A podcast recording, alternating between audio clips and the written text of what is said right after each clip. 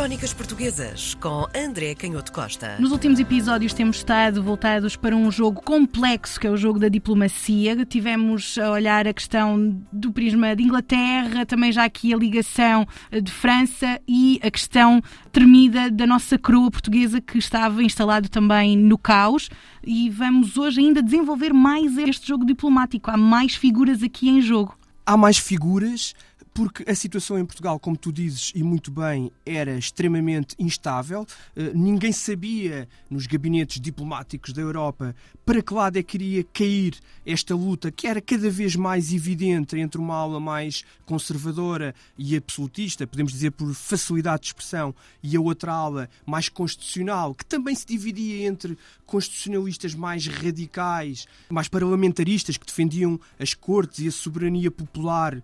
e de sufrágio e outros mais moderados, criam aqui um regime misto hum. e, portanto, tudo isto influenciava nesse xadrez diplomático que, como tu dizes, depois tinha pormenores que, apesar de serem pormenores que hoje poderão parecer, às vezes, questões técnicas, como por exemplo a designação dos títulos, se é imperador, se é regente, se é rei, mas que vamos compreender que muitas das vezes essas designações correspondiam a projetos políticos mais amplos, influenciados por outros poderes europeus e que tinham consequências não só em toda a Europa, como em todo o mundo, porque estamos a falar de um período em que toda a América Latina e também a América do Norte está num processo de revolução, de independência e muitas vezes de conflito militar com alguns poderes europeus. E sabemos que as pretensões dos diplomatas portugueses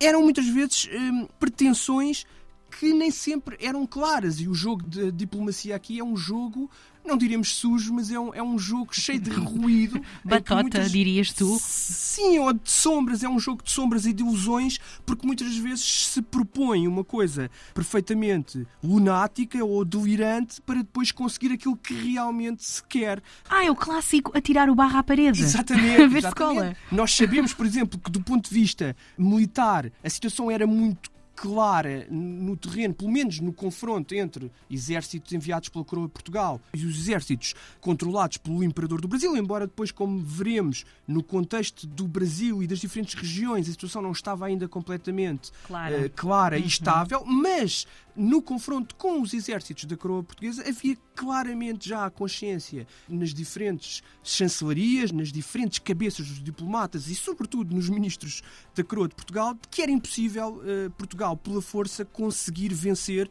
o exército brasileiro, que mesmo mal equipado e com, com poucas embarcações de guerra, mas com a ajuda militar inglesa e de generais com muita experiência em teatros de guerra nestes processos revolucionários, tinham conseguido desbaratar aquilo que eram as, as missões que Portugal tinha tentado enviar. Haveria algum acanhamento precisamente porque esses títulos, como estavas a dizer no início, está trêmula a situação. O imperador do Brasil continua a ser o futuro rei de Portugal. É precisamente isso. E no jogo da diplomacia continua a ser difícil. O próprio Dom Pedro, isso vai se arrastar praticamente até à década de 1830. O próprio hum. Dom Pedro não sabia muito bem o que fazer porque muitas vezes hesitava entre permitir que a, que a diplomacia, que os seus enviados diplomáticos aceitassem, que ele desse autorização para que eles aceitassem a renúncia do próprio Dom Pedro à coroa de Portugal como um trunfo que o imperador do Brasil, neste caso, podia jogar na mesa das negociações para garantir o reconhecimento da independência uhum. do Brasil, e ele não dava essa garantia ou não se sentia impelido a conceder essa possibilidade aos seus diplomatas. Porquê? Porque a verdade é que a situação no Brasil também não se sabia para onde é que iria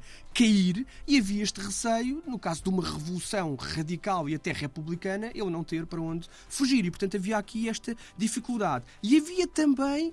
que era já muito claro, no ano de 1824 a situação vai ser muito turbulenta, que Dom Miguel, eh, o infante e o outro filho de Dom João VI, estava à espreita de uma oportunidade para, no fundo, aceder legitimamente uhum. à coroa de, de Portugal. E, portanto, esta situação discutia-se. E depois isto tinha implicações muito interessantes. Os enviados do imperador, por exemplo, vão tentar convencer a diplomacia portuguesa de que a legitimidade do imperador Dom Pedro e do Império do Brasil e da independência do Brasil é perfeitamente legítima, porque negá-la é negar a própria história de Portugal. E depois dão exemplos, porque tanto Dom Afonso Henriques, como no caso da Revolução de 1383-85 com o Mestre Davis, como em 1640 com Dom João IV,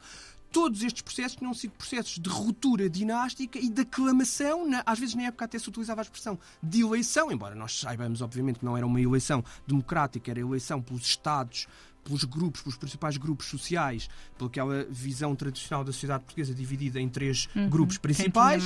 mas não deixava de ser uma eleição de algumas forças sociais de uma nova dinastia, que era aquilo que se propunha agora no fundo no Império do Brasil, era uma espécie de aclamação e de coroação do novo rei por razões de legitimidade desta nação que se constituía como um novo reino, uma nova monarquia, neste caso até um novo império vai ser muito importante o papel nestas negociações da Áustria, porque a Áustria começa por inicialmente, como é evidente no contexto da Santa Aliança, no contexto desse grande diplomata uh, Metternich, que era um gênio dos jogos de sombras e da ilusão política e das negociações, e até às vezes utilizando táticas quase de hollywoodescas, enfim, para o anacronismo, de espionagem e de controle da informação e até de desestabilização e de provocar instabilidade nos diferentes governos da Europa. Mas tinha lá uma princesa. Sim, era um conservador, sabia que a, a coroa, as dinastias do Império Austríaco tinham essa influência e essa relação direta dinástica com a imperatriz do Brasil, mas por outro lado, como eu dizia, uma casa europeia eram, antiga. Eram conservadores e, portanto, não viam com bons olhos as revoluções constitucionais,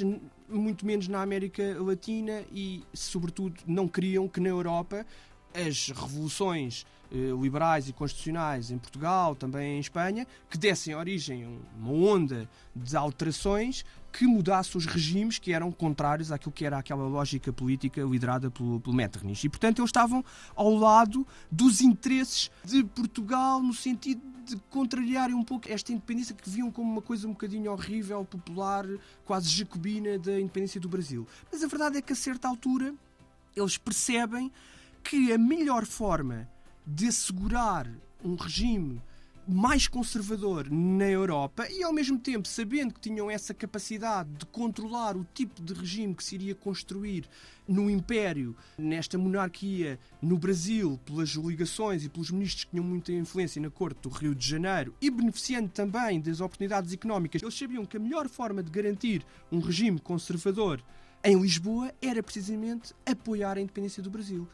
porque, por um lado, como eu dizia, tinham a mão no tipo de regime que se iria construir no Brasil e sabiam que a independência do Brasil tinha sido, naqueles anos, desde 1807, depois quando a independência começa a aparecer no horizonte, 1817, 1819, quando ela depois, 1822, se torna uma realidade, a partir daquele momento, eles sabiam que a onda de ressentimento provocado pela ruptura do Brasil, das elites brasileiras, das, das, forças económicas ligadas ao Império do Brasil, tinham gerado uma força enorme. Uma frustração nas elites portuguesas. Nas elites portuguesas hum. que apoiavam o, o regime, uma, uma, forma de regime muito mais conservadora e, portanto, hum. apoiavam o Dom Miguel com todos os desmandes e, e os projetos também meio delirantes, que neste ano de 1824 chegaram a vias de facto. Algumas das pessoas moderadas constitucionais, mas que estavam ligadas a este, a este processo negocial, uh, acabam por ser detidos a 30 de abril de 1824, depois de já ter havido um processo de tentativa de captura do poder com a célebre Vila Francada, mas nesta noite de 29 para 30 de abril de 1824 é preso o Marquês de Palmela, depois mais tarde vem a ser o Duque de Palmela, que era uma figura muito importante nas negociações, o próprio Barão do Rendulfo, também mais tarde Barão de Rendulfo, nesta altura era o Intendente-Geral da Polícia, eh, mas eu falo destas prisões porque dou nota, de facto, da instabilidade que se vivia em Portugal. A par desta instabilidade em Portugal, havia também do outro lado esta tensão, esta indeterminação, esta instabilidade em torno da própria independência do reconhecimento da independência do Brasil, porque isso também correspondia devido a isso, àquilo que falámos, que era que título vai ter Dom Pedro, que tipo de regime vai ser construído, havia também do outro lado, como vimos, um recrudescimento no próprio território brasileiro de problemas antigos. E em 1824, também, em agosto, acentua-se mais uma revolta pernambucana, porque está também em cima da mesa uma situação muito interessante e fundamental para o Brasil, que é que tipo de regime. E quando muitas vezes as elites políticas do Rio de Janeiro diziam que era preciso defender uma monarquia constitucional, esta independência do Brasil estava associada a uma monarquia constitucional. Segundo o espírito político da Europa, perguntavam estes revolucionários que vinham de 1817, mas o Brasil é a Europa. Muitos pernambucanos defendiam que o Brasil devia construir um regime muito mais próximo dos Estados Unidos e não próximo das monarquias europeias. E que é muito interessante, há um grande historiador brasileiro, o Evaldo Cabral de Melo, que tem uma visão muito desassombrada e até uh, estranha para aquilo que é a nossa visão tradicional todo este processo, em que ele olha para o processo da independência do Brasil nesta fase, obviamente, como muito mais, às vezes, liderado por estas, ou puxado, de certa forma, por estes arranques revolucionários do Norte. Ele, obviamente, também é alguém que vem desta região de Pernambuco e que tem também uma visão um bocadinho regionalista de, de todo este problema. Mas é interessante perceber como ele dá importância a estas guinadas revolucionárias que puxam a independência para uma autonomia política e para a reflexão constitucional sobre essa autonomia política, e por outro lado, olham para o processo político no Rio de Janeiro como um processo muito mais tradicional que não tem tanta pressa em romper e, portanto, vai adiando estas negociações, não tem tanta pressa em romper definitivamente com a coroa de Portugal. E ele vê este conflito entre a diplomacia enviada pelo Rio de Janeiro e a diplomacia enviada por Lisboa como um conflito entre liberais e absolutistas, muito ainda dentro do sonho da soberania de Portugal, e é por isso talvez que há as tais pretensões lunáticas, mas que muito em breve vão ser completamente rechaçadas e não passarão de ilusões um de um sonho que irá para o, a gaveta e o caixote do lixo da história. Crónicas Portuguesas com André Canhoto Costa.